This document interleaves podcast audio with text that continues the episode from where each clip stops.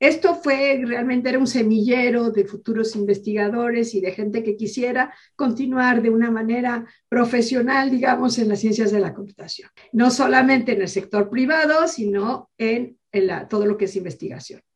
Y de ahí, pues la motivación era, pues de aquí lo que sigue es pensar, antes de que termines la licenciatura, pensar con quién vas a trabajar en la maestría, ¿no? Y empezar a ver cómo vas a seguir con un doctorado. Entonces era un camino lógico.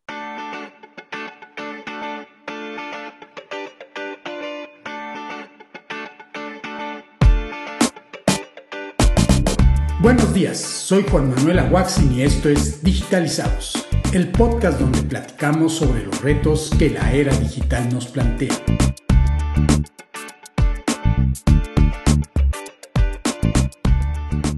Hoy tenemos como invitada a María de la Concepción Pérez de Celis Herrero, profesora e investigadora de la Facultad de Ciencias de la Computación de la Benemérita Universidad Autónoma de Puebla así como coordinadora de la maestría en Ciencias de la Computación de esta misma institución.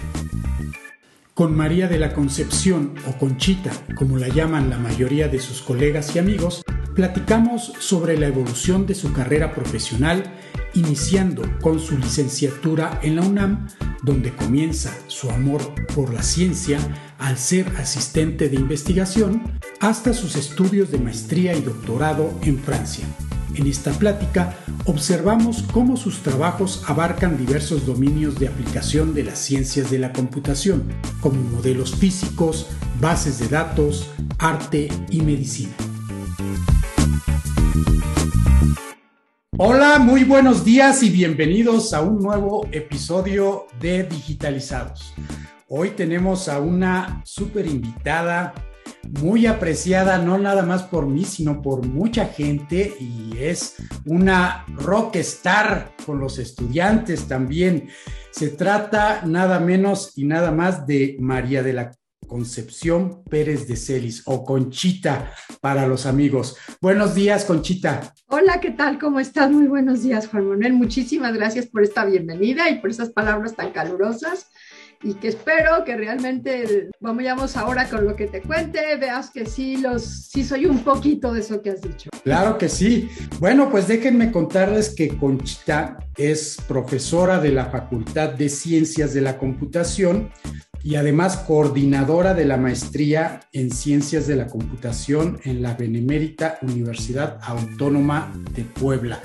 Un orgullo tenerte aquí en el podcast, Conchita, porque eres alguien muy apreciada por la comunidad de la computación, tanto investigadores, profesores y pues estudiantes también. Aquí en Puebla has movido muchas cosas y pues estoy muy contento de tenerte hoy en el podcast. Y para iniciar, vamos a conocer cómo iniciaste tu carrera en relación con las computadoras.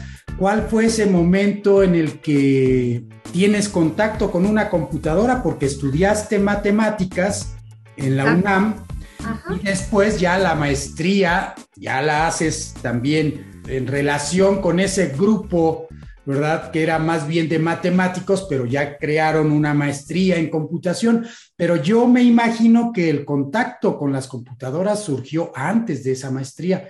Platícanos un poco sobre esto. Efectivamente, sí, yo empecé la carrera de matemáticas en el 76 en la Facultad de Ciencias de la UNAM y pues en ese momento pues realmente no existía la carrera de computación como tal, ¿no? Realmente sí trabajaban en ciencias de la computación, había un, está en el instituto, el, bueno, el centro de cálculo, donde realmente ahí trabajaban en computación, tenías acceso a computadoras y daba servicio a estas computadoras a toda la UNAM y a los institutos que lo requerían. De hecho, bueno, los institutos por sí mismos tenían sus propios, sus propios equipos de cómputo. A ver, te cuento entonces un poquito sobre cómo se ha ido, evolucionó. Eh, yo tomé, yo entré a física originalmente y después, este, después del primer semestre, hice un cambio de carrera y me metí a matemáticas. En matemáticas había en ese momento una opción podías tener este, opciones terminales y alguna de ellas estaba en computación y estadística. Entonces, esa me gustó mucho la idea y realmente tomé mi primer curso de computación con el doctor Mario Majidi. Realmente fue, eh, eh, digamos, es el momento revelador, porque Mario, bueno, era, es y era un magnífico profesor, un conocedor de las ciencias de la computación increíble y sobre todo tenía un gran poder didáctico de tal modo que te hacía amar la materia que tú estabas estudiando. A partir de ese momento, pues empecé a trabajar en ciencias de la computación. Digamos que es como si ahora los alumnos empiezan a trabajar en programación 1, programación 2. ¿De acuerdo? Pero lo hacíamos con tal alegría y era, a ver, era una dicha que nos ponía un problema y podíamos resolverlos. No nos podía problemas sencillos. Trabajamos el, famoso problema de las 12 reinas, este, cosas interesantes que vinculaban otras áreas que tenías que tener conocimiento tanto de matemáticas como de estadística. Entonces fue realmente una materia que yo disfruté muchísimo. Teníamos también como asistente a, Elisa Viso, es, es una magnífica computóloga y que yo realmente a ellos los veo como los a quienes me motivaron a estudiar ciencias de la computación. Entonces, en ese momento, pues ya teníamos que ir al centro de cálculo, trabajábamos con tarjetas perforadas, entonces pues tú te imaginas que no es como ahora nuestros estudiantes que en cinco minutos pueden hacer 18 corridas de sus programas, ¿no? Claro. Sino realmente ahí era todo, una, todo un rito, digamos, todo un proceso. ¿Por qué? Porque llegabas, te formabas, empezabas a utilizar estas este, máquinas para trabajar y para perforar tus tarjetas, pero competíamos todos los de la UNAM que trabajábamos en computación. Entonces sí había que pues estar ahí, perforar tus tarjetitas y pues si te equivocabas, te dabas cuenta probablemente en el momento que pedías y llevabas esas tarjetas hasta que se procesaran. Y entonces votaban así, como frijolitos, aquellas que estaban descompuestas. bueno, las que no estaban correctas. Y tenías que volver a hacer el proceso. De hecho, después, eh, pues ha ido, evolucionó ahí también y teníamos otra cosa que se llamaba el remote job entry, que tú llegabas, no tenías que hacer la cola en la, en la computadora porque trabajaba con la Burrock 68, que realmente era, era una máquina, se ve impresionante. Toda una leyenda esa computadora. Claro, claro, claro. Lo que pasa es que aparte de todo, si tú ahora te pones a ver lo, que tenía de procesador, lo que tenía de disco, etcétera, pues te mueres de la risa porque tiene más un celular. Pero este. Una USB tiene muchísimo más. Ah, muchísimo más. ¿No? Entonces era, bueno, lo que sí era una maravilla era ver los discos este, los discos que para grabar y para guardar, que tenías tu propia cinta. Bueno, pero no te, eso es adelantarme. Entonces, realmente ahí, pues empecé a trabajar en ciencias de la computación y en todo este mundo que es mágico y, y hermoso, porque realmente tú a través de un programa computacional puedes resolver problemas del mundo real y si no, también mostrar cosas interesantes para todos.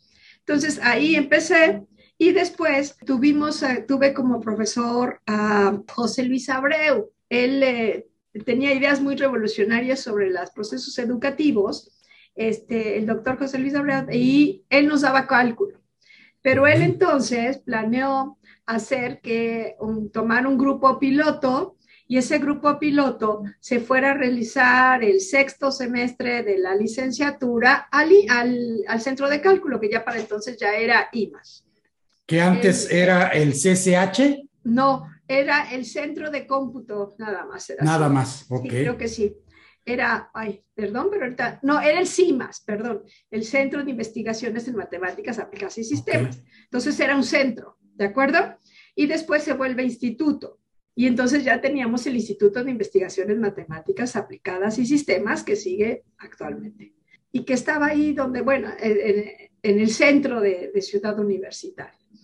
Entonces, él lo que propone es que nos vayamos un grupo a trabajar eh, y hacer todas nuestras materias en este instituto de investigación y las llevábamos pero la llevábamos no de, bueno, llevábamos el programa, pero no lo llevábamos al mismo tiempo, ¿de acuerdo? Todo, veíamos todo lo que se requería para, para cubrir las materias, ¿no? Pero la llevábamos a través de trabajos de investigación, resolvíamos problemas y entonces fue realmente algo muy, muy bueno para mí. Estuvieron también ahí, pues Juan Ludlow, quien más estaba de los alumnos, estaba Patricia Cervantes, todos ellos han sido muy exitosos en sus carreras posteriormente, Max Díaz. Eh, entonces teníamos un grupo muy bueno, éramos en total 12 eh, alumnos que estaban trabajando entonces ya en un instituto de investigación.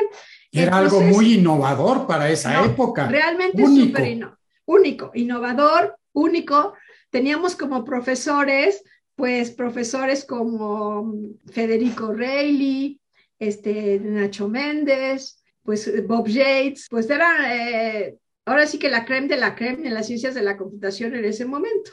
Y de la estadística y de la probabilidad nos dio también este, Ruiz Muncayo clases, este, por supuesto Mario Majidin y pues José Luis. Entonces todo estuvo, realmente ahí fue un momento detonador y un cambio.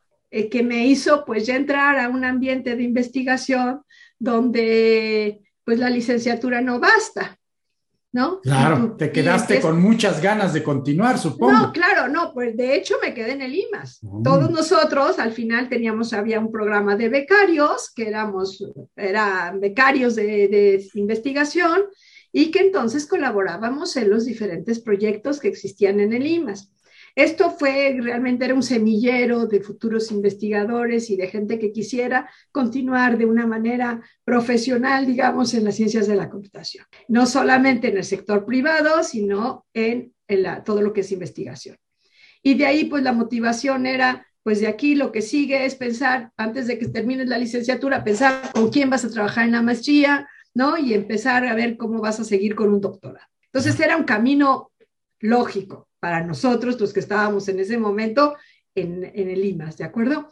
Entonces seguí, entré como becario, teníamos una, éramos unos pollitos, los pollitos de Limas, y trabajábamos en una oficina que estábamos todos juntos. Entonces realmente se creó un grupo pues interesante, este, agradable, y a partir de ese momento, pues cada uno empezamos a trabajar con diferentes profesores, investiga profesores e investigadores de Limas. Yo tuve la suerte de trabajar con Bob Yates. Con Bob, eh, lo que hacía, lo que hicimos es realmente casi todos desarrollamos nuestra tesis de licenciatura en el IMAS y pues trabajábamos directamente en un proyecto de investigación.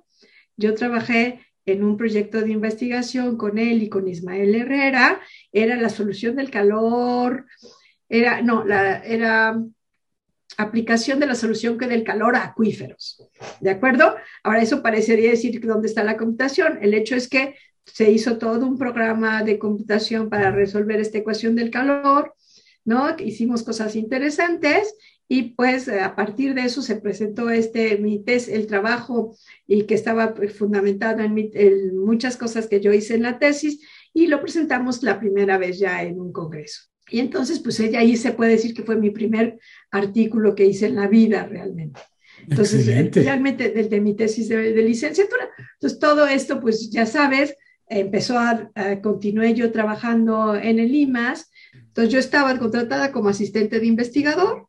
Y entonces realmente es la forma más sencilla de que alguien esté contigo, que trabaje contigo y que aprenda todo lo que tú haces y estés de veras inmerso en el, en el, en el ámbito de la, de la investigación. Entonces esto, pues no solamente motivó a todos, porque como yo, muchos de los que habían estado en este, en este curso pilato entraron como asistentes de investigador. Y pues en ese momento, pues regresa Cristina, regresa Cristian Lemet, también a Limas. Cristina Loyo. Cristina Loyo, que está en Lemet, y Armando Ginish con otro grupo de profesores, Felipe Bracho, empiezan a armar lo que sería la maestría en ciencias de la computación, que realmente era un programa innovador porque no existía una maestría de ciencias de la computación, entonces tuvo mucho éxito. y mucho menos una licenciatura, por lo que entiendo. No, no, no existía, todavía no existía, nosotros seguían estudiando, los profesores eran alumnos de, la, de matemáticas o de, o de actuaría o de física y venían, podían venir de otra facultad de ingeniería, por ejemplo pero la mayoría eran alumnos de la Facultad de Ciencias. Entonces, la, la, carrera de computación nació mucho después en la UNAM. Bueno, entonces... Era como una especialización de las matemáticas, así lo veían. Eh, al principio sí, sí, sí, pero después ya, entre, entre ellas, Elisa Viso promovió esta carrera y finalmente se creó la carrera en computación también en la UNAM, en la Facultad de Ciencias, y que continúa. De hecho, pues muchas personas que tú conoces, entre ellas, este, pues la, misma Cristina trabajó en la, en la licenciatura, posteriormente porque dejó la, la, facultad y se fue, ah, no, perdón, Hanna Octava dejó, la, dejó el Limas cuando ella se integró a Limas, que eso te lo contaré ahora, y pues trabajó también en la Facultad de Ciencias de la Computación y trabaja actualmente. Ok, entonces, eh, a partir de eso, pues yo entré a la maestría ¿no? Terminé Fuiste de la primera generación de la maestría. Sí, sí, sí, sí, sí, sí. Ahora, incluso esto, pues no solamente permitía que mucha gente que ya estaba trabajando en computación obtuviera un grado. En ese momento, pues ir al extranjero no era increíblemente difícil, pero sí tenía un gran grado de dificultad por los sistemas de becas, etc. Aunque en ese momento, pues empiezan a surgir becas no solamente en CONACYT, sino también de la UNAM ¿no? Las becas de la UNAM, que son realmente eh, maravillosas.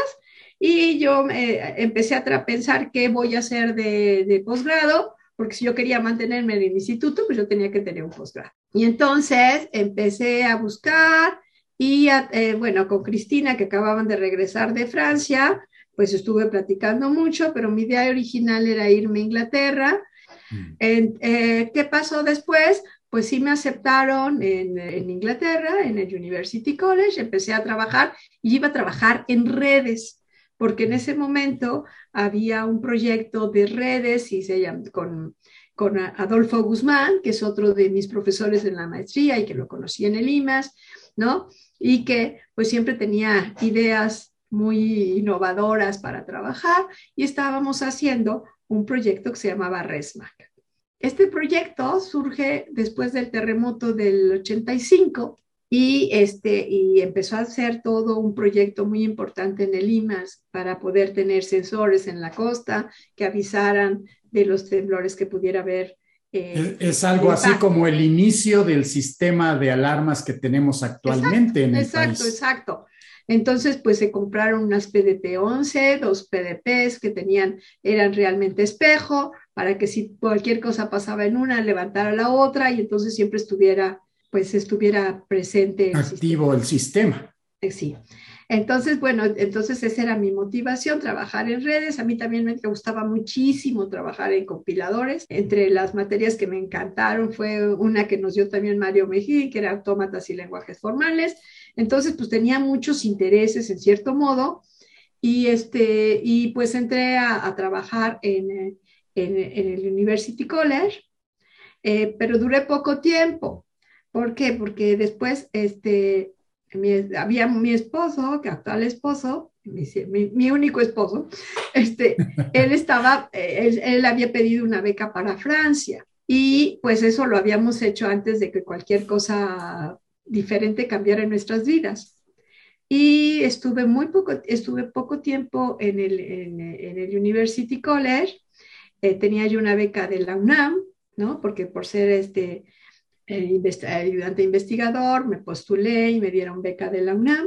Consideraron que el canal de la Mancha era muy grande como para estar separados. Exactamente, ya lo acabas de decir muy bien. Decidieron mejor irse a Francia. Exacto, nos casamos en Londres y nos fuimos a Francia. Ah, wow, ese es un super dato. Casados en Londres.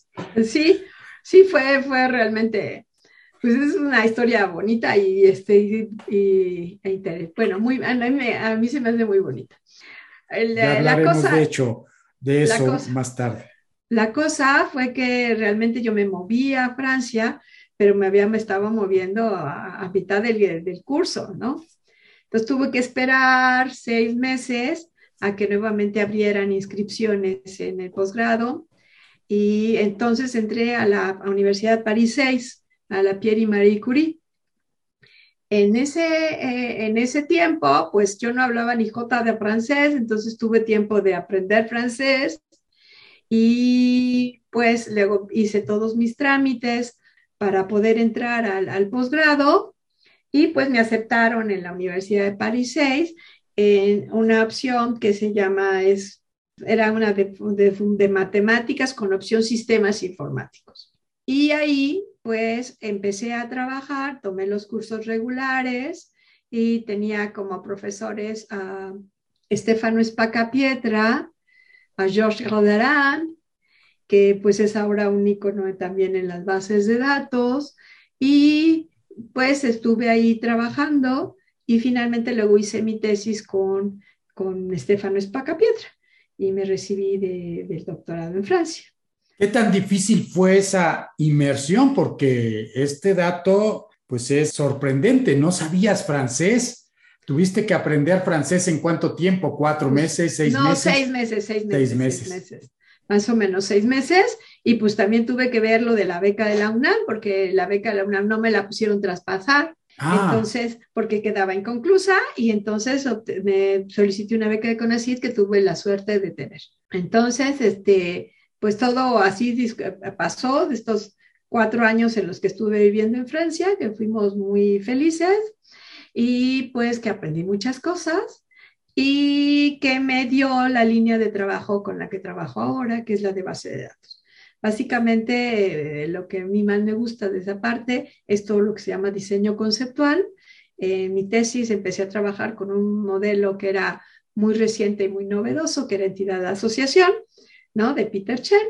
Y pues eh, trabajamos en el modelo de asociación, tratando de que este modelo se volviera un modelo pivote, de tal modo que pudiéramos, no importa la base de datos en qué sistema de, en sistema de gestión esté, tú consultaras a través de una base de datos que fuera entidad de asociación y sirviera como sistema pivot. Tú hacías y hacías un, este, un mapeo, ¿no? De consultas, etcétera, y podías consultar, no importa qué base de datos estuviera relacionada o estuviera fuera Codacil. De hecho, mi trabajo principal era básicamente hacer este mapeo con las bases de datos Codacil. Wow, con esto que cuentas me da la impresión que ibas a una super velocidad, porque inicias la licenciatura, te conviertes en asistente de investigación, de ahí saltas a la maestría, no hay pausas, y de ahí te vas al doctorado, de ese doctorado en Inglaterra te cambias a un doctorado en Francia. Posiblemente el espacio más tranquilo es cuando estuviste aprendiendo francés. Sí, a ver, lo que pasa es que en ese momento realmente la meta era pues graduarte, tener el doctorado antes de los 30. Realmente pues quería regresar a Limas y en el Limas pues este pues no me iban a esperar eternamente. ¿Tenías un compromiso con el IMAS de regresar o una vez que perdiste esta beca que estaba originalmente en Inglaterra, pues se rompe un poco esta relación y después te dicen, ah. ok, bueno, si quieres regresar, puedes regresar acá, o siempre hubo una relación. Siempre hubo esa relación, el IMAS, este, yo lo considero como una realmente es un instituto muy amoroso en cierto modo, que pues tenía un grupo de trabajo muy importante.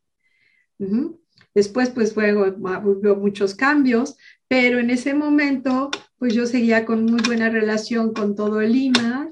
De hecho, el cambio fue muy dulce, si quieres verlo así, ¿de acuerdo? Y pues cuando terminé la maestría, cuando terminé el doctorado, me solicité que me readmitieran en el IMAS y tuve la, mucha suerte y sí pasó así.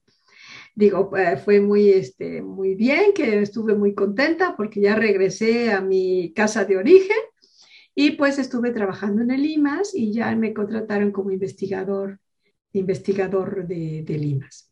Con Cristina platicábamos que la coordinación de la maestría pasó por muchas mujeres.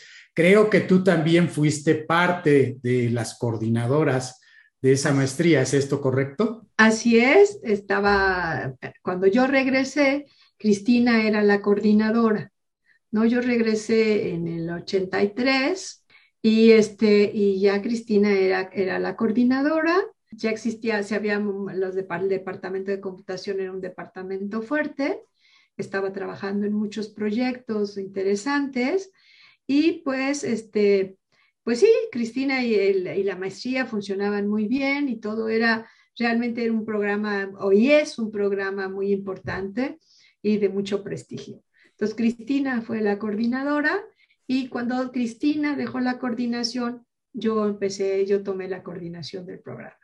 Ahora, regresemos un poco a ese momento en el que te encontrabas en, en París. Tú llegabas con conocimientos que posiblemente no todo mundo tenía, porque pues eran los inicios de la computación. ¿Cómo sentías tú lo que había en Francia con respecto a México? ¿Sentías que México estaba a la par de los franceses? ¿Descubriste cosas nuevas?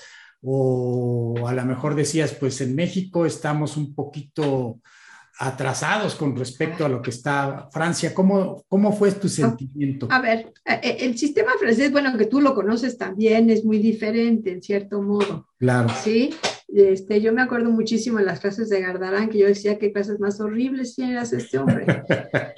Porque tenía, bueno, tenía un retroproyector con esas filminas, ya sabes. Los transparentes. Los transparentes. Que ahora los chicos en clase me dicen, profe, ¿por qué le dice transparencia a sus slides? ¿Por qué le dice transparencia a sus slides? Porque así debe ser. no, pues sí, Digo, realmente eran transparencias, eran esas hojitas ahí pintadas con plumones y pues con retroproyector, ¿no? Pero a él se dedicaba a, presentar sus transparencias, si tú entendías, entendías, si no, no entendías, y punto se acabó, ¿no? A ver, yo sí creo que había mucha distancia entre los profes y los alumnos. Sí. Este, y al final, pues él daba sus transparencias y tú tenías que bueno, ya estabas en doctorado, entonces tú tenías que averiguar muchas cosas y estudiar.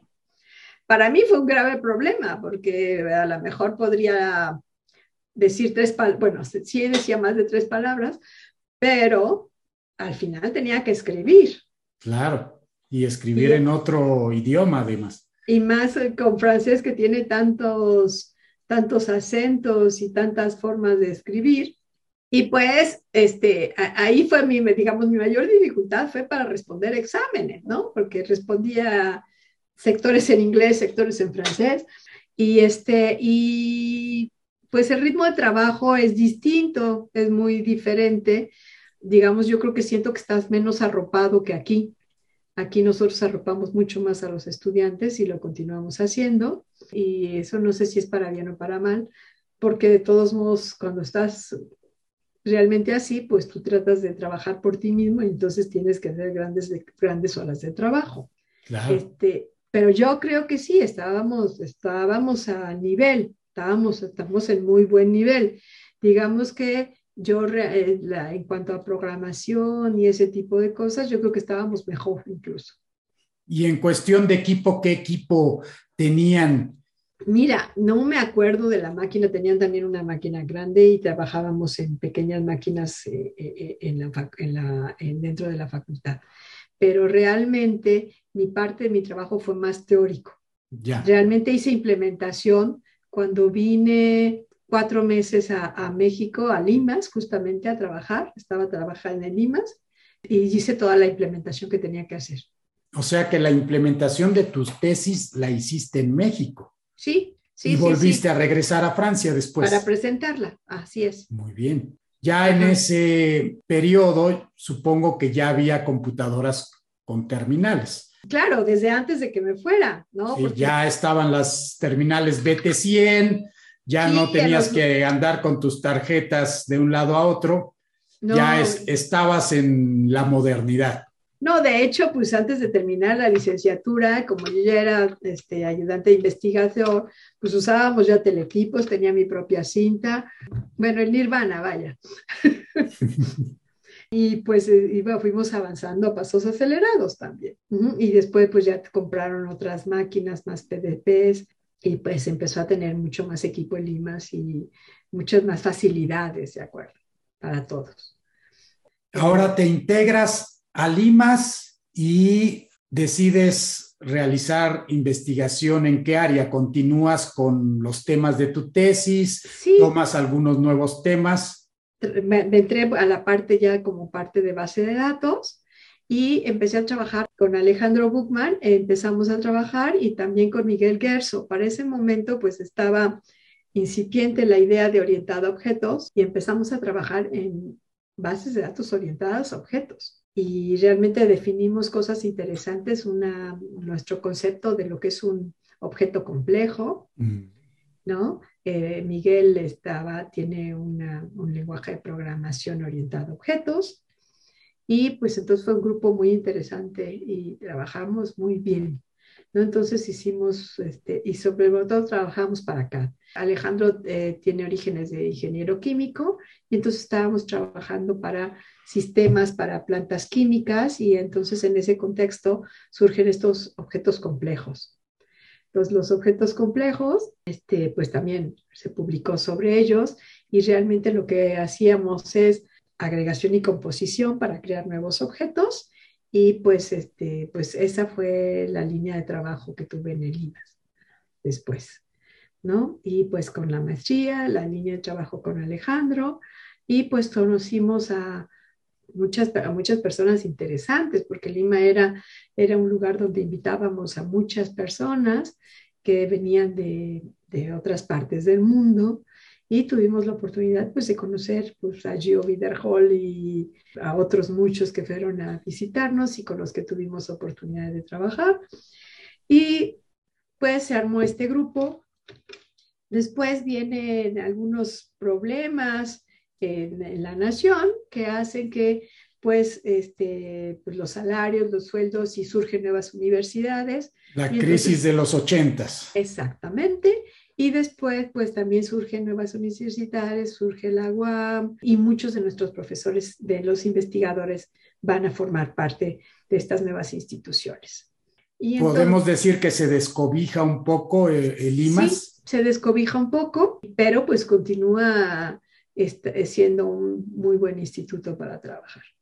Este, yo estuve ahí hasta el 90 este, seguí trabajando en la maestría, incluso era todavía coordinadora de la maestría cuando salí, porque Hanna y, me, y, y, después que, que, yo era coordinadora, pues entró Hanna.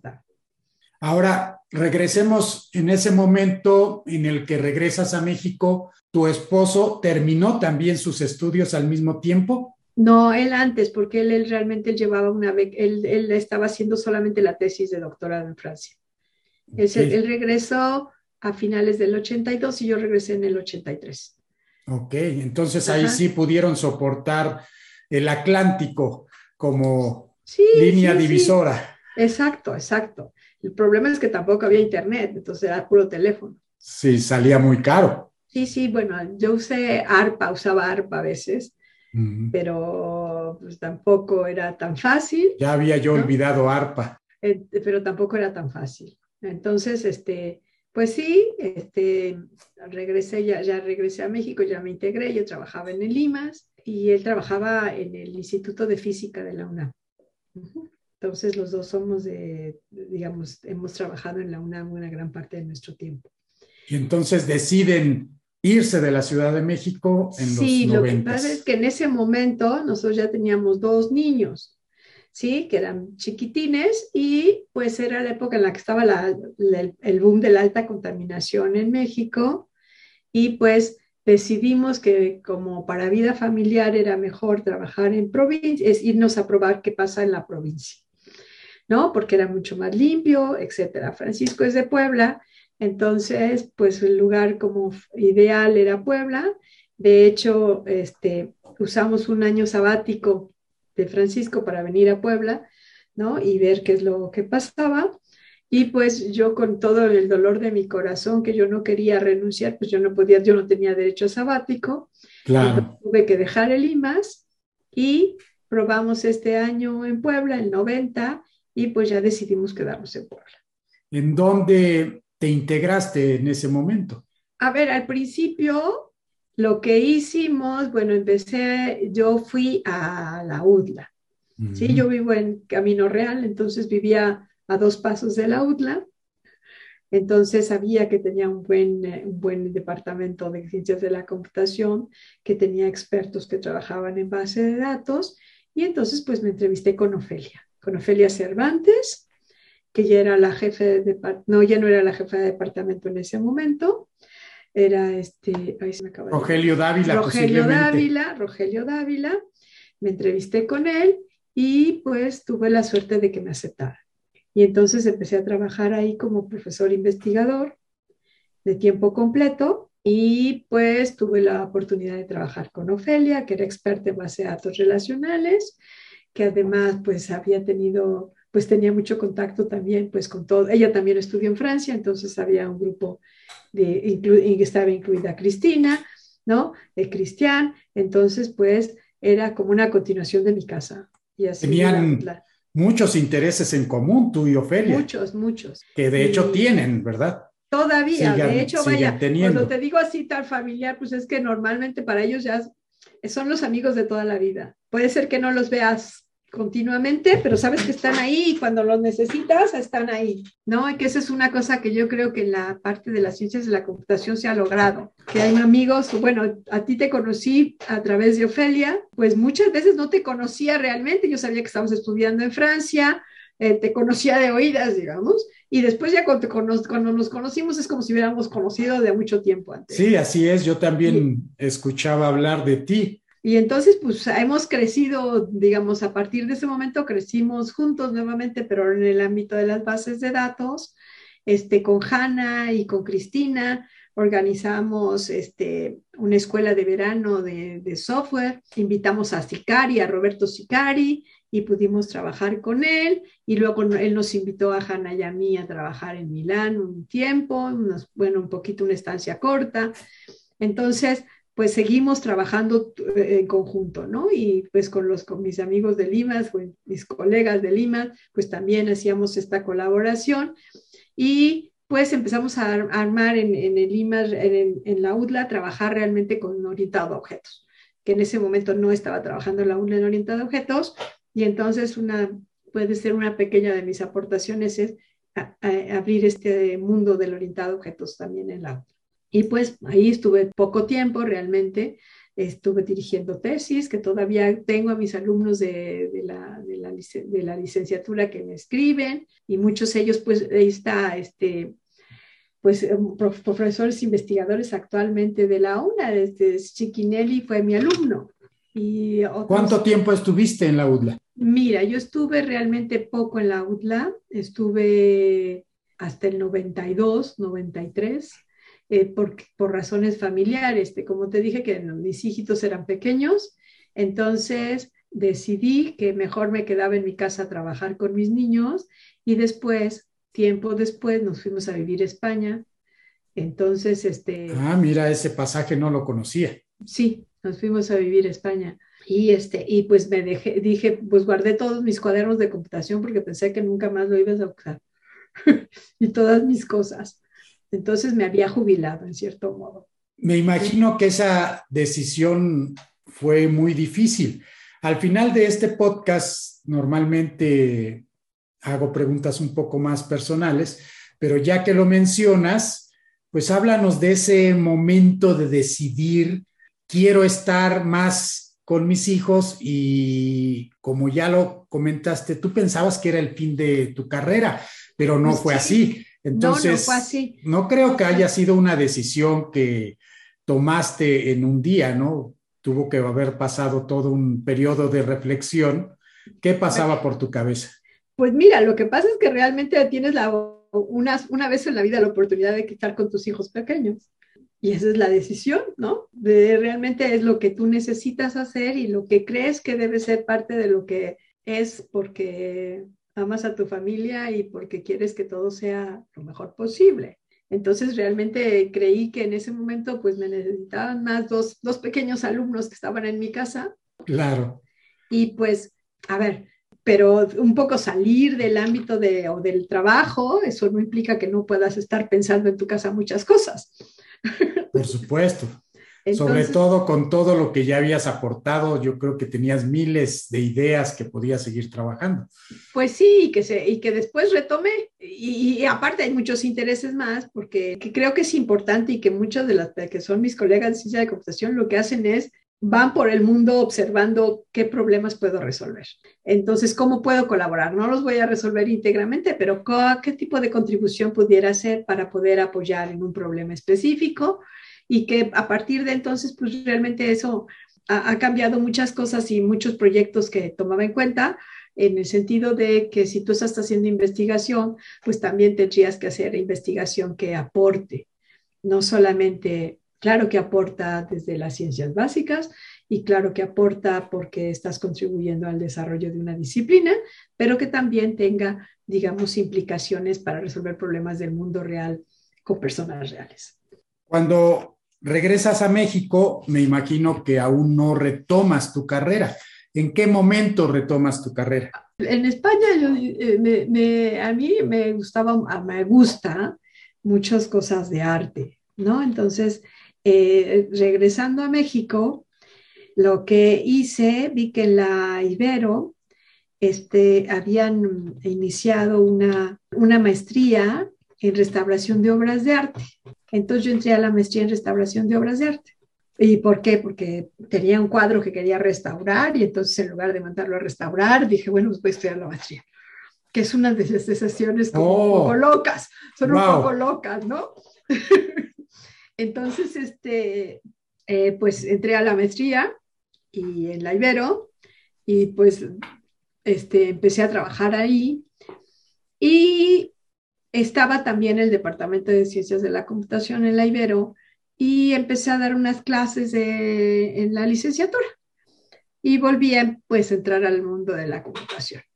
Pero de la idea de esto, después de trabajar en, eh, en obras de arte y conocer realmente cómo se trabaja y todo lo que hay y los estudios de conservación y los movimientos que tienes que hacer cuando estás en un museo, pues entonces empecé a pensar en un sistema que pudiera automatizar eso. De hecho, una de, de mis tesistas, dos, dos, de mis tesistas hicieron un sistema para, este, para hacer mm, control de obras de arte. Entonces, a partir de eso, pues empecé a trabajar en, este, en estos sistemas y por los, ahora sí que los cambios y los rumbos que da la vida, abrieron una plaza en la Facultad de Ciencias de la Computación y este, me postulé y la gané.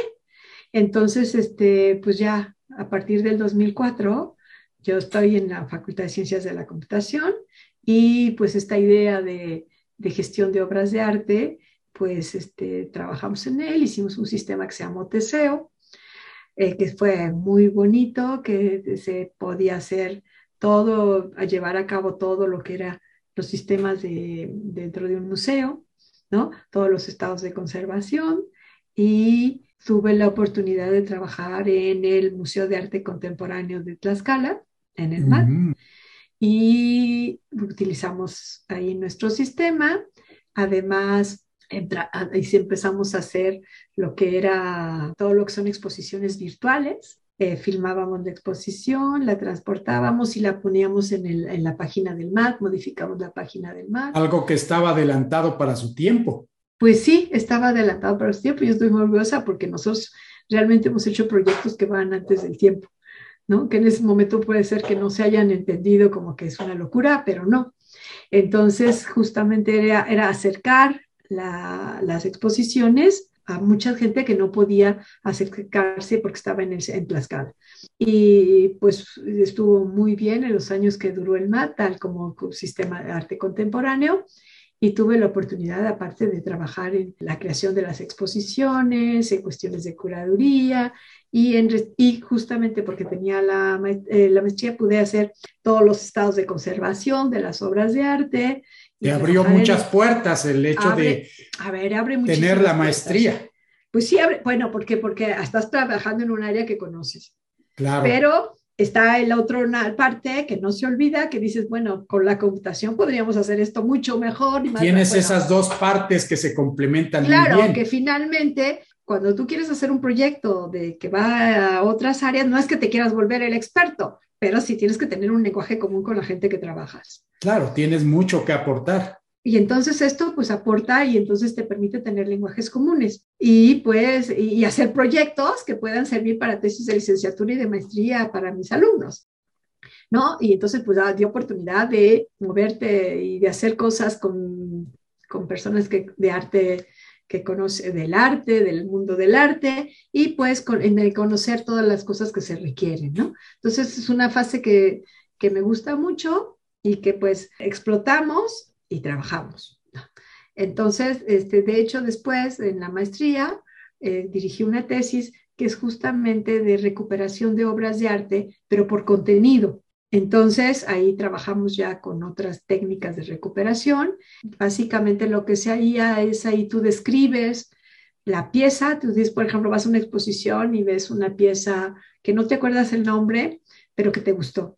Entonces, simplemente lo que hacía esta tesis es decir, bueno, perfecto, vamos a, a trabajar y yo te doy el contenido de lo que tenía la pieza y tú me la recuperas. Entonces, hay dime, hay que había unas niñas, había gente bailando, y entonces tú recuperas la pieza y la imagen a través de la descripción. Esa era una parte que es importante, una parte que fue una tesis importante y en esta misma línea del arte hicimos recuperación de piezas de arte con, a través de similitud y hacíamos similitud de colores y similitud de, de distribución de, de la imagen, ¿no? Entonces son dos trabajos de tesis que fueron muy buenos. Sí, eh, un trabajo verdaderamente muy bonito. No, es muy, muy eh, bonito, muy Supongo que ha de haber sido muy emocionante trabajar en esos mucho, ¿no? Porque... No, mucho. Pues no vamos a decir alejado, pero no es típico para alguien que estudió ciencias de la computación eh, trabajar en ese tipo de problemas. no, no, no, realmente incluso relativa, sí es relativamente difícil que te adentres en ese tipo de trabajos. Ah, ah, sí, es muy grato y aparte pues tienes la oportunidad de estar frente a las obras de arte así cerquita y eso pues es, este, es muy interesante. Y pues conoces a gente muy interesante también, ¿no? Conoces perfiles completamente diferentes al de uno. Pues sí, pues mira, a partir de esto, en el 2006, hubo en Puebla una exposición que se llamó Plataforma. Este, esta fue una exposición de arte contemporáneo que tenía una parte de ala, tecnológica y yo coordiné esa, esa yo era la, la, responsable del área de la tecnología. Entonces, todo lo que tiene que ver con arte digital, este, pues se montó la exposición de plataforma que estuvo en la Constancia.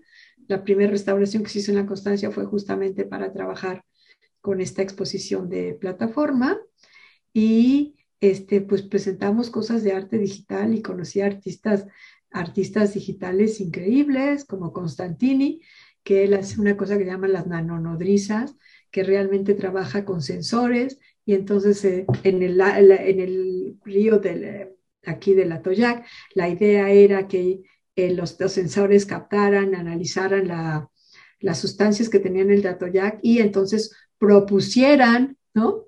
una qué sustancias podrían contrarrestar el efecto, lo cual es realmente muy evolucionado para ese momento. Claro, nuevamente muy adelantado en su tiempo. Muy adelantado en su tiempo. El Constantini es realmente un ingeniero increíble que ama el arte y el arte conceptual y conocí gente que hace sonido y muchas personas y fue realmente una exposición muy bonita y un recuerdo muy bueno de que me haya tocado poder hacer esta exposición. Este trabajo estaba pues, artistas muy connotados en México. Hicimos una aplicaciones que utilizaban Apple y otras, otras computadoras y hubo una, una pieza en particular de Alfredo Salomón que se llamó Violencia.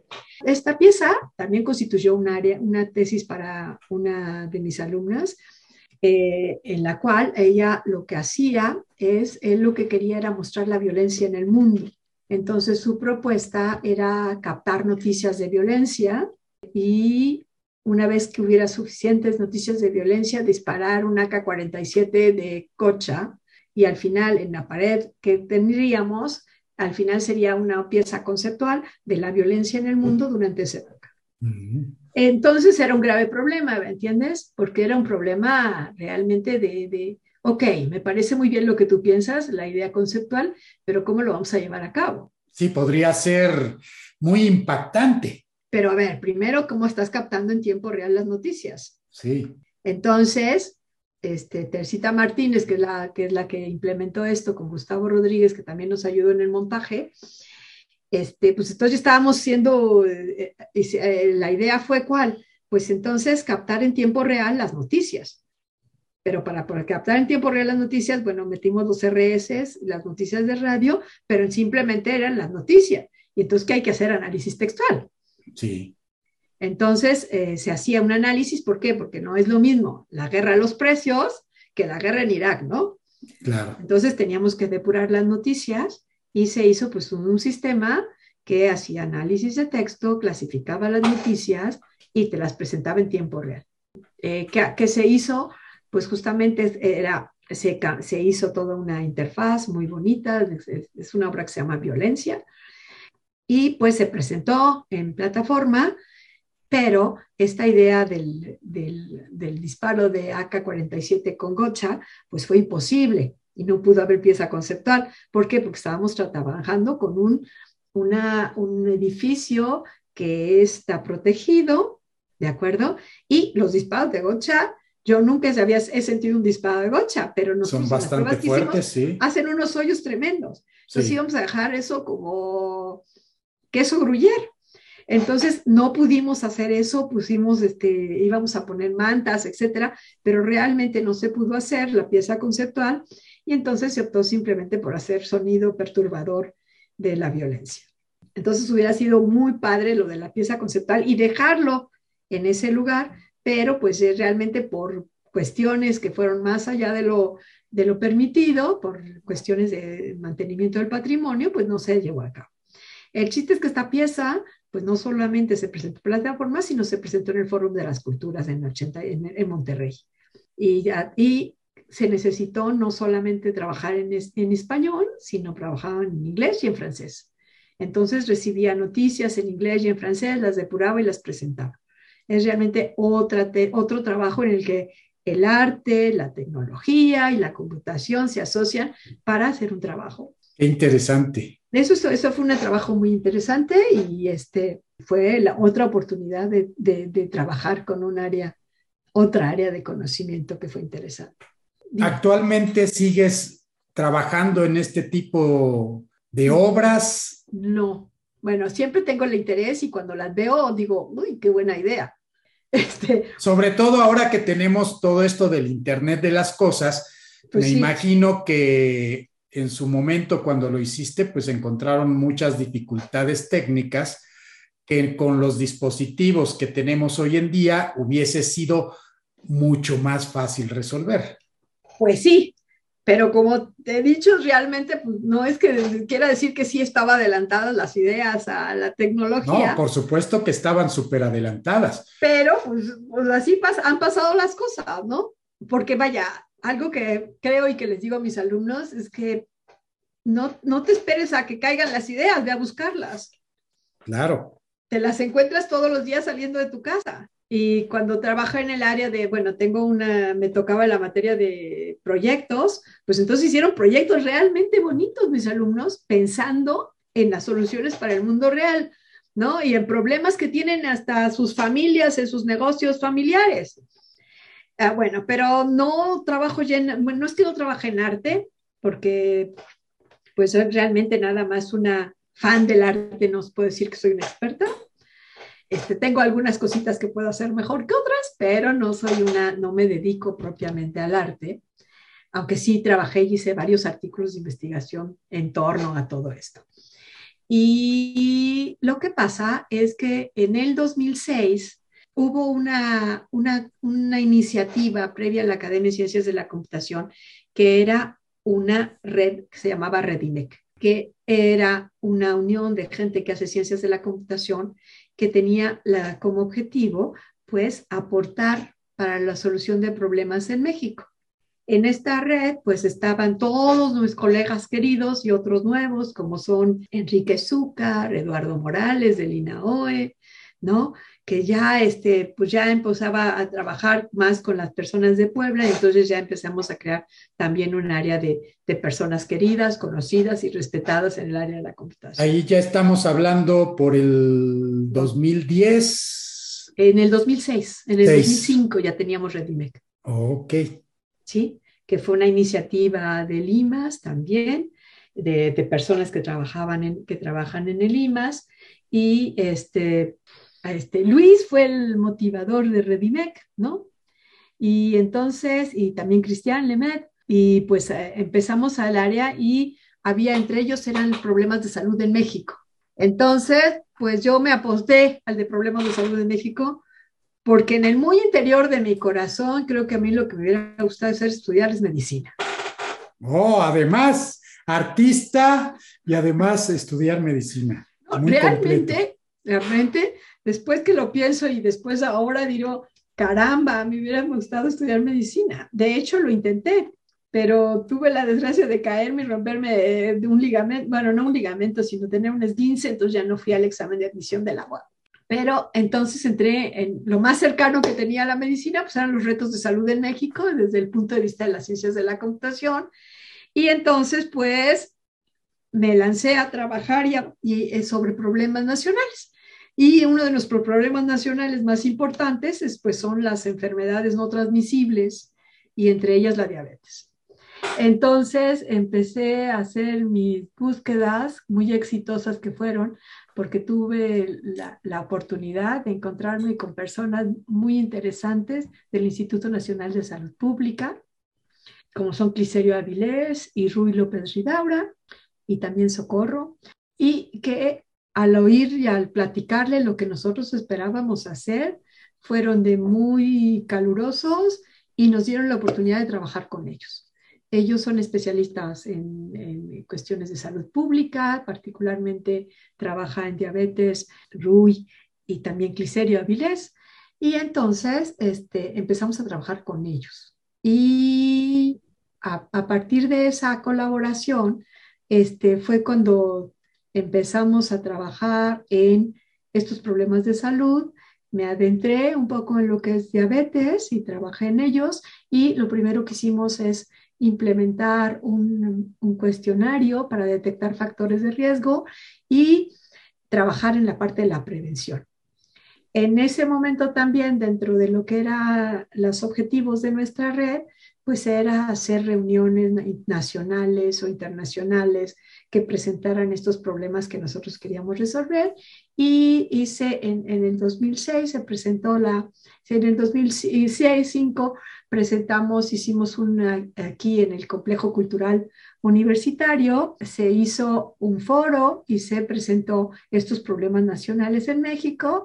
Que sí, lo recuerdo. Lo recuerdo que tú estuviste, que presentamos gente de, que venía del Instituto Nacional de de nutrición que venían de pediatría del Instituto Nacional de Edad Pública, que hablamos sobre la unificación de los, de los expedientes electrónicos. ¿Cuáles son nuestros problemas? Que lamentablemente muy, todos, muchos siguen vigentes, que ha sido uno, realmente, porque no son pequeños problemas. Se presentas la punta del iceberg, pero el iceberg es profundo. No por nada eran grandes problemas. Eh, siguen siendo grandes problemas.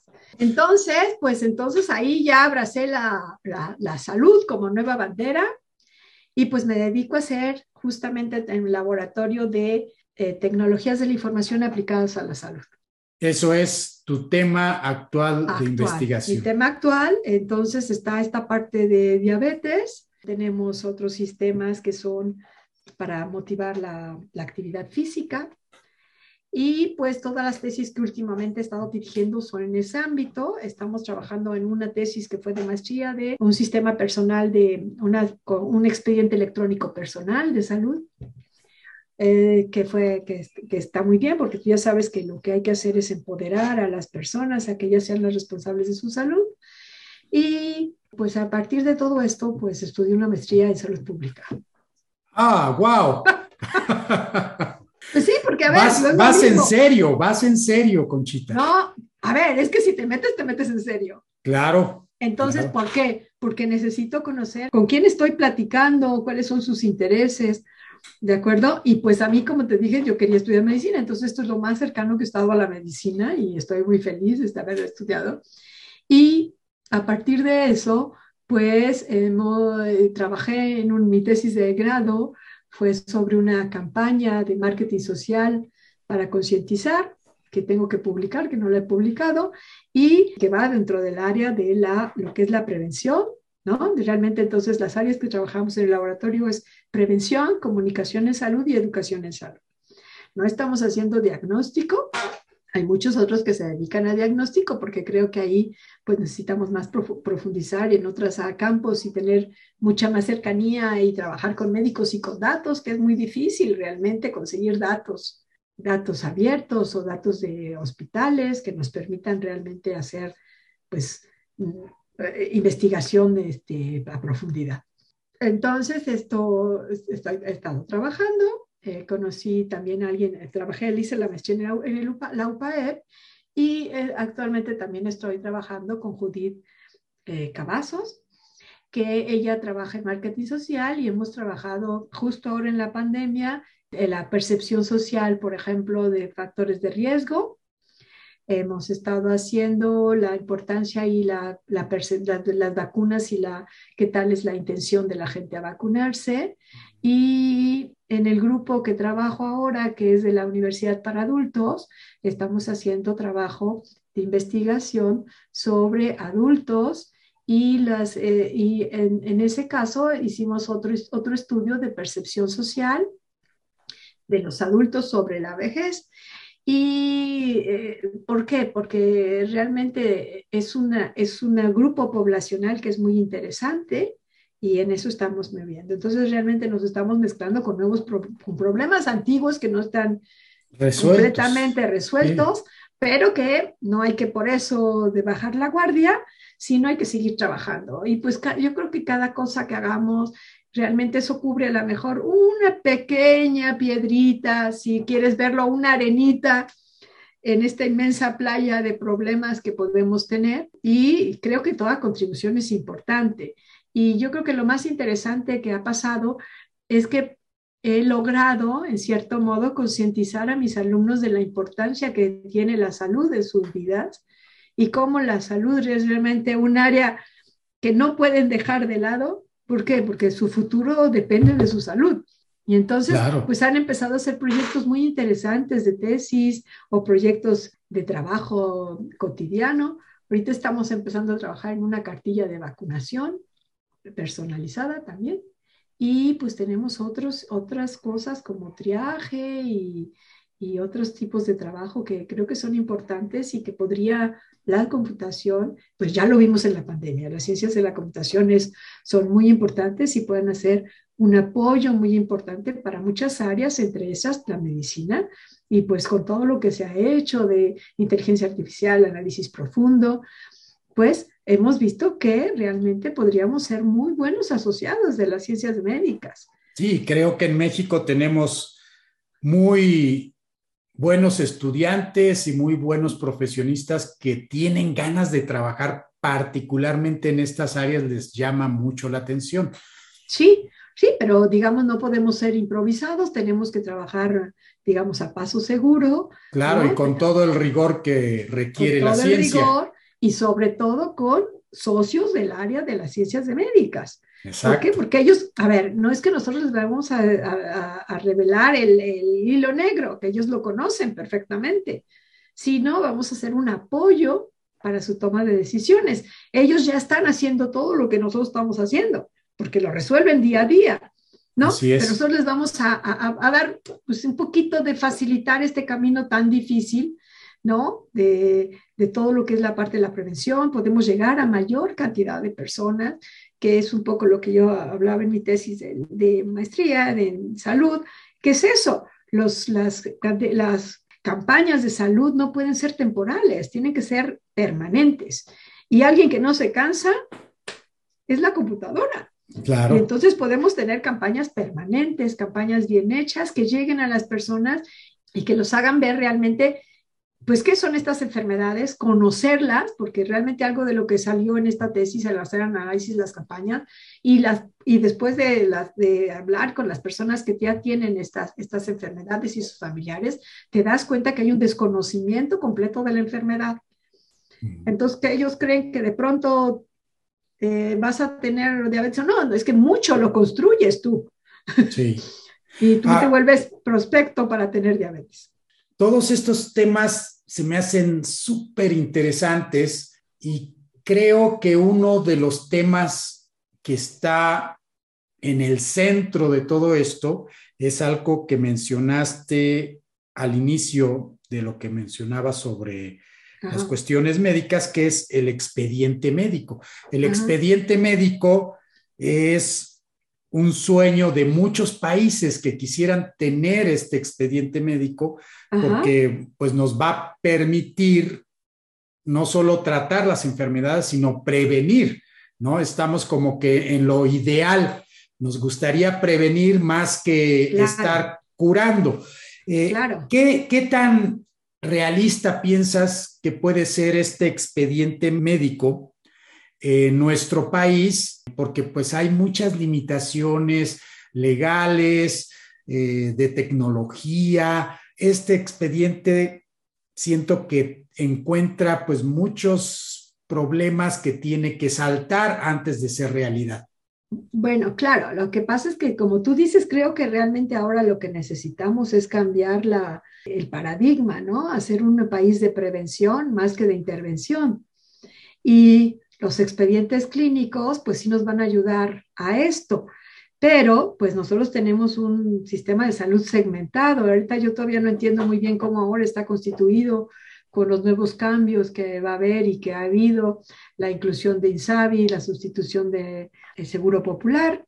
¿De acuerdo? Pero sigue siendo un país segmentado en cuanto a las diferentes instituciones que tienen a cargo la salud del médico y que no se han puesto de acuerdo, que desde el día que nosotros hablamos del expediente clínico, que estaba una experta de Politécnico diciendo cómo han estado los trabajos, pues eh, esto todavía no sigue, no, no ha tomado el, el camino que debería de tomar en los últimos 20 años. Entonces, yo creo que la idea de tener estos expedientes clínicos que incorporen no solamente la salud pública, sino la salud privada, es parte fundamental para tener realmente una geografía de la salud de nuestro país.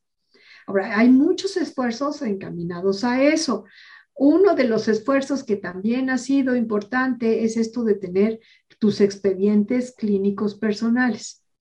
Porque realmente lo que tú pretendes es empoderar a los ciudadanos y a las gentes de que se hagan ellos son los responsables de su salud, ellos deben de estar presentes en su salud y actualmente pues los expedientes clínicos no nos pertenecen, no te pertenecen a ti, tienes que solicitarlos, no llevas, no tienes al día todo eso y yo creo que eso es importante y eso es un trabajo que pues hay que darle todos los días, ¿no? Y que tiene, tenemos que propiciarlo. No sé si te, hace dos años en una reunión de la academia hablaron justamente de estos expedientes personales que están instalándose en el norte de Italia. Es decir, las personas tienen su expediente personal, son ellos los que los comparten con sus, sus médicos, ¿no? Y entonces, pues, es un, es un expediente compartido que se va enriqueciendo y que, pues, logra a partir de que va de los ciudadanos a la salud pública, ¿no? Y que entonces pudiera ser Ahora, hay muchas otras cosas, hay que tener pues todo lo que tiene que ver con esta, la interoperabilidad, etcétera, pero también con la seguridad de los datos. Y eso tú sabes muy bien de lo que se trata. Claro. Entonces, no es un, no es un trabajo fácil. Hay que, aparte hay que tener estándares universal, universales, estándares internacionales. ¿Y para qué? Para que eso, pues, realmente la idea de que pudiéramos conocer qué pasa y cómo son los datos del mundo, pues es importante. ¿No? Hay muchos datos que sí nos están dando, pues nos están dando datos justo de los pacientes, pero todos tienen que estar, tienen que ser anónimos, etcétera, para trabajar en ellos. Pero yo creo que una cosa que sí es importante es que pues trabajemos en ese expediente igual desde el área, desde el lado como le hacían, eh, como la idea esta del expediente personal, en el que tú tienes tu expediente y tú lo compartes con tus médicos. Mientras vamos, digamos, eh, vamos a trabajar bottom-up, digamos, de los ciudadanos hacia, hacia, las, hacia las instituciones. Yo creo que eso podría ser algo importante, interesante. Ahora, yo no te puedo decir más porque yo no estoy en este momento, no sé cómo esté la situación en, en, cuanto a expedientes clínicos. Sé que muchos en muchos hospitales sí los tienen, los tienen muy bien hechos. Ahora, la idea de compartir Habría que estandarizarlos también. Estandarizarlos y la vía también de pues, legislar, porque aquí es una cuestión de legislación.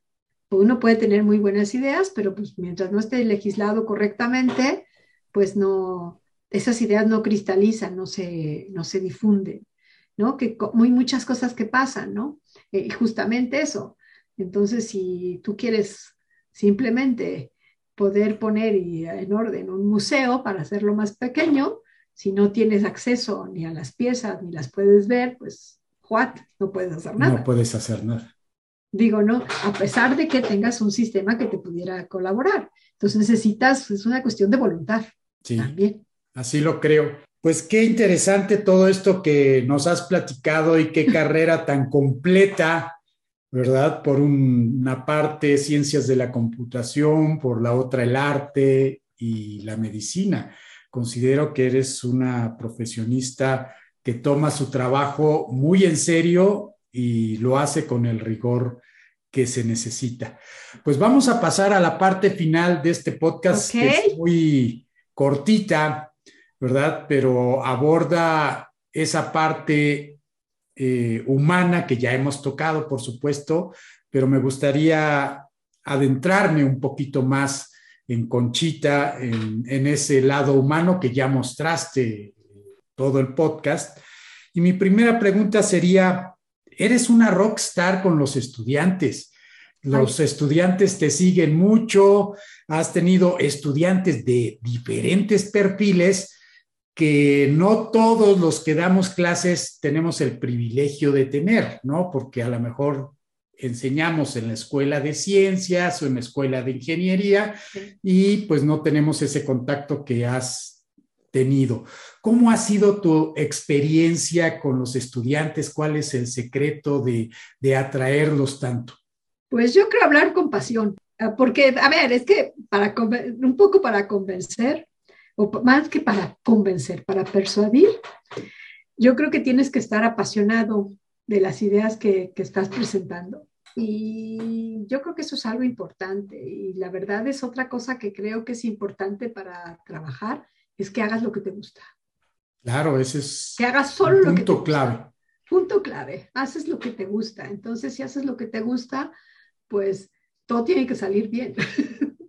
Conozco ese sentimiento en el que te despiertas en las mañanas y ya quieres llegar y seguir lo que estabas haciendo el día anterior, ¿no?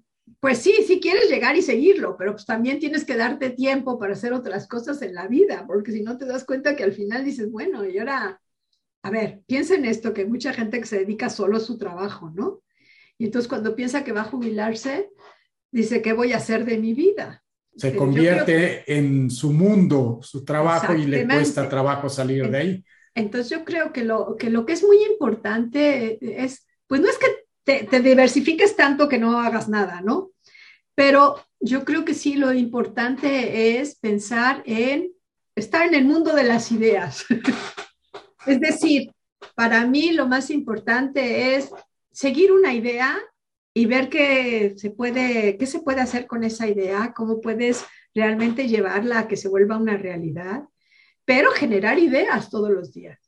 Entonces, a, veces dices, bueno, esto lo voy a guardar y lo voy a dejar para después, pero de pronto surge, de, dices, ah, hoy en la clase esta idea me puede servir.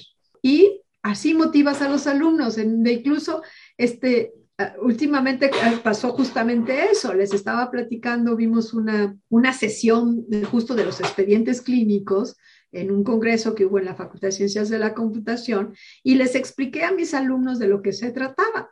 A partir de eso, uno se acercó a mí y me dijo, hace prácticas profesionales, yo quisiera trabajar con usted.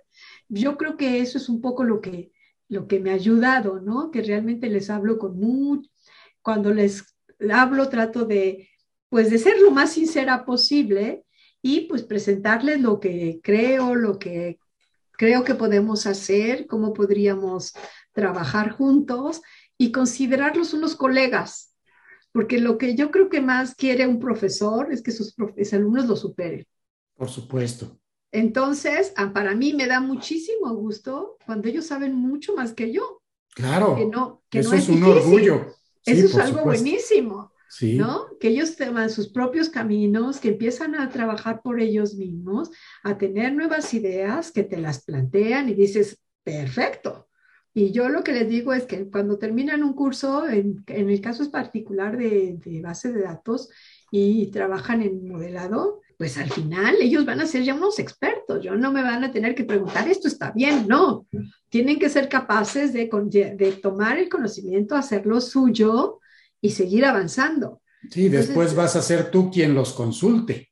Es, a ver, es que eso es lo que a mí me encanta, que realmente tengas alumnos que cuando se van no puedes, no puedes porque realmente pues todas las aplicaciones que hemos hecho las hemos hecho con alumnos de la facultad y que se han vuelto que son y se han vuelto todavía mejores.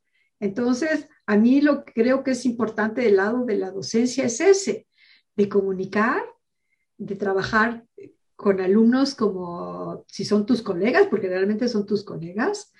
Ahora, no hay momentos, claro que hay momentos en los que tienes que hacerles observaciones que para ellos probablemente no son las más dulces del mundo, pero pues los tienes que enseñar a que están equivocados y que en el mundo real no es el mundo de la facultad. En la facultad estás arropado, pero en el mundo real, pues tienen que trabajar con, pues con profesionalidad. Entonces no pueden presentar cosas como a veces presentan, ¿no? Y, y, otra cosa que ha costado mucho y que me cuesta mucho, también nos ha costado mucho a todos, es que hay que aprender a seguir instrucciones a veces. Simplemente, digamos, para llenar formatos. Tú sabes que ahora que tienes mil concursos y formatos de ciencia frontera o del esnimismo o de concursos adicionales, pues tienes que atajar, hay que tomar reglas y seguir los formatos, ¿no? Seguir un proceso que te permite ahorrar tiempo finalmente Y, hacer las cosas como se debe. Pues sí, y, y, presentar tus trabajos de tal modo que lo que tú quieres ver es que realmente sabes del tema, no tan confusos que realmente dice, bueno, ¿esto qué está pensando este pobrecito o esta pobrecita mujer? Entonces yo creo que, que, que, tiene que ir ese, ese balance, ¿no? Entre, yo creo que sí necesitan motivación, pero un poco yo me esperaría que la gente que llega a una licenciatura llega motivada, llega ilusionada. Claro. Hace un momento hablabas sobre la importancia de sí, amar tu trabajo, pero también tener una vida fuera del trabajo. A ti que te gusta todo esto del arte, estás interesada por la medicina, ¿tienes alguna actividad artística que haces fuera del trabajo? ¿Te gusta pintar, modelar? No, soy pésima pintora. No soy buena pintando, por eso hago restauración, porque restauración no necesitas ser pintor, ¿no? Realmente ahí necesitas seguir las reglas. Ok, pero entonces haces restauración. Eso sí, lo haces. Ahora sí, pero antes sí tenía mi taller de restauración. Este, ya, ya no tengo mi taller, ya tengo todo, tengo todo mi equipo, pero lo tengo almacenado y no lo estoy haciendo. ¿Por qué? Porque ahora con esto, con el trabajo de la universidad es muy absorbente. Y en tiempo de pandemia, pues se volvió todavía más absorbente, sí. ¿no? Porque realmente ahora los horarios en pandemia no existían. Claro, ya no, hay, me salí a echarme un cafecito o ya me fui del trabajo. No, no, no, no, tienes, tienes, teníamos sesiones a las nueve de la noche y cosas así como descabelladas, ¿no? Ahora, yo lo que te digo de la vida es pues disfrutar amigos, salir, perder la tarde en el cine, bueno, no la pierdes, la ganas, no, ahorita es más difícil, pero a eso me refiero, tener un momento en la que dices, tengo que tener una vida social, que creo que es muy importante para la salud. Claro. Y yo creo que nuestros alumnos tienen que, bueno, para aprender a tener vida, pues tendrías que ser un poco disciplinado en cierta forma y trabajar en las horas que tienes que trabajar. Oye, y bueno, ya que estamos en cuestiones personales, considero que tú y Francisco son una super pareja, porque siempre que me los encuentro juntos, ya de por sí, cada uno por separado son muy buenos en las pláticas, pero combinado Conchita con Francisco es un super momento, ¿no? Siempre tienen muy buenísimas pláticas. Bueno, es que Francisco de verdad es, es encantador, la verdad, sí es encantador. sí, tiene, es, es, muy simpático, es muy, tiene mucha empatía con las personas y realmente sabe muchísimas cosas. Tiene una memoria increíble y ya ha leído muchísimo, él lee mucho. Ahora, seguramente tienes algunas anécdotas con tus hijos cuando vivieron en España o cuando regresaron a México, ¿no? Me imagino a tus hijos, pues primero con acento mexicano llegando a España y después posiblemente con acento español llegando a México. Pues no, realmente no, porque nosotros fuimos a Barcelona. Entonces ah, lo que tuvieron que aprender fue catalán. Catalán. Y sí, sí lograron aprender catalán, los dos hablan catalán. Pero, este, pues realmente un poco lo que pasó es que pues al principio ellos no estaban muy convencidos de irse a vivir a Barcelona y después pues realmente les gustó muchísimo y luego ya no estaban tan convencidos de venir porque ya decían, no, es que vamos a olvidarnos de esto y vamos, pero al final ya regresando, con, digamos, todo el mundo les abrió los brazos en la bienvenida y pues son muy felices y siguen manteniendo a sus, a sus amigos de Barcelona. Nosotros hicimos también buenos amigos. Sofía, de hecho, se fue a estudiar parte de la preparatoria. Este, Enrique hizo una estancia también en, España, porque bueno, Enrique es médico, Sofía es este, arquitecta de interiores y yo estoy muy contenta de poder haber logrado y de que mis hijos hayan logrado pues tener carreras donde son muy felices como nosotros y que pues que nos hace tener como muchos puntos en contacto, ¿no? Y, pues poder integrar todo lo que es todo lo que es tu trabajo, tu vida familiar, ¿no? Que al final te hace como que no necesites nada. Claro. Considero que ahí recordarás ese momento en que decidiste dedicarles tiempo y dejar en pausa tu carrera y dices, valió la pena. La verdad que ha valido la pena todo. Lo que eh, se ha logrado eh, y lo que hemos logrado estoy, pues yo estoy muy contenta y es lo que te digo, yo ya no deseo nada, ya tengo todo. Realmente por eso, porque siempre has estado trabajando en cosas que realmente te apasionan, que te mueven y que pues hace que todo sea, no se vuelva trabajo, ¿me entiendes? No existe la palabra trabajo, ¿no? No es algo que, ah, qué horror.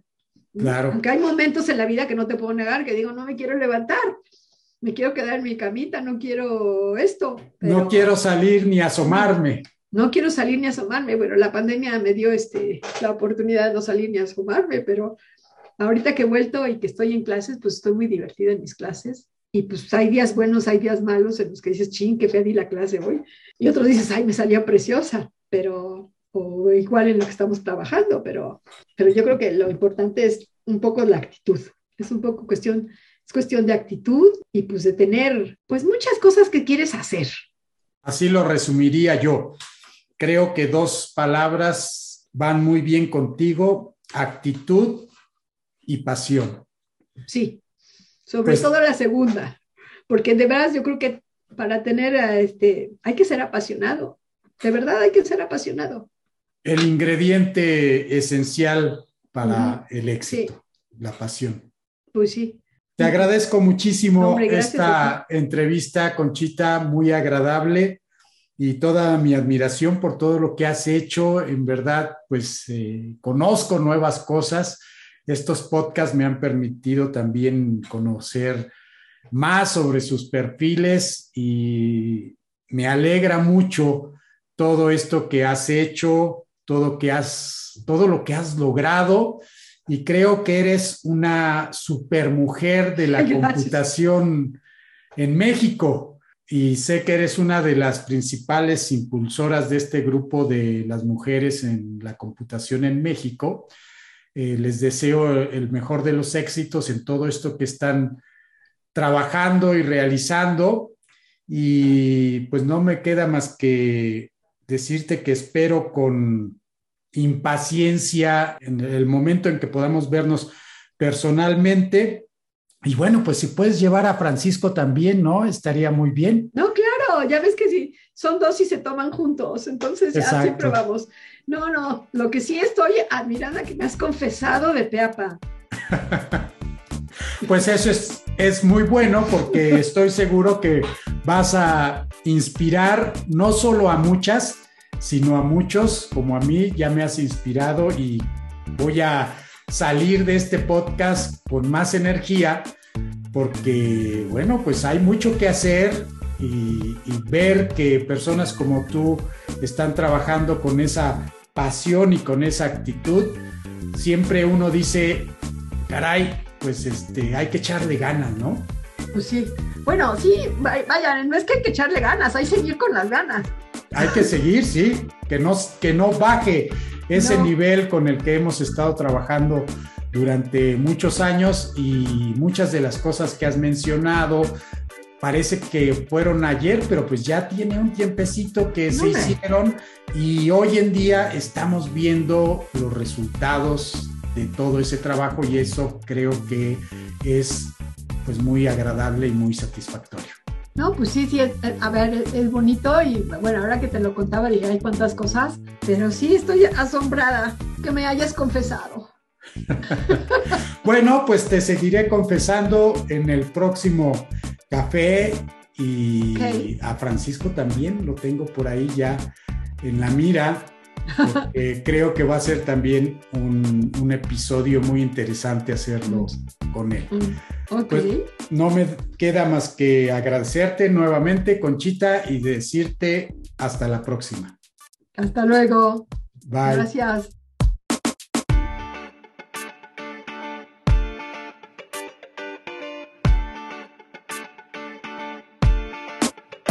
Este fue el episodio número 59 de Digitalizados. Pueden encontrar más información sobre María de la Concepción Pérez de Celis Herrero a través de nuestra página web digitalizados.mx o en la descripción del episodio en Spotify, Apple Podcasts o Google Podcasts. No olvides suscribirte en alguna de estas plataformas y calificar nuestro podcast, ya que esto nos ayuda a que muchos más puedan aprovechar este proyecto. Soy Juan Manuel Aguaxin y los espero en el próximo episodio.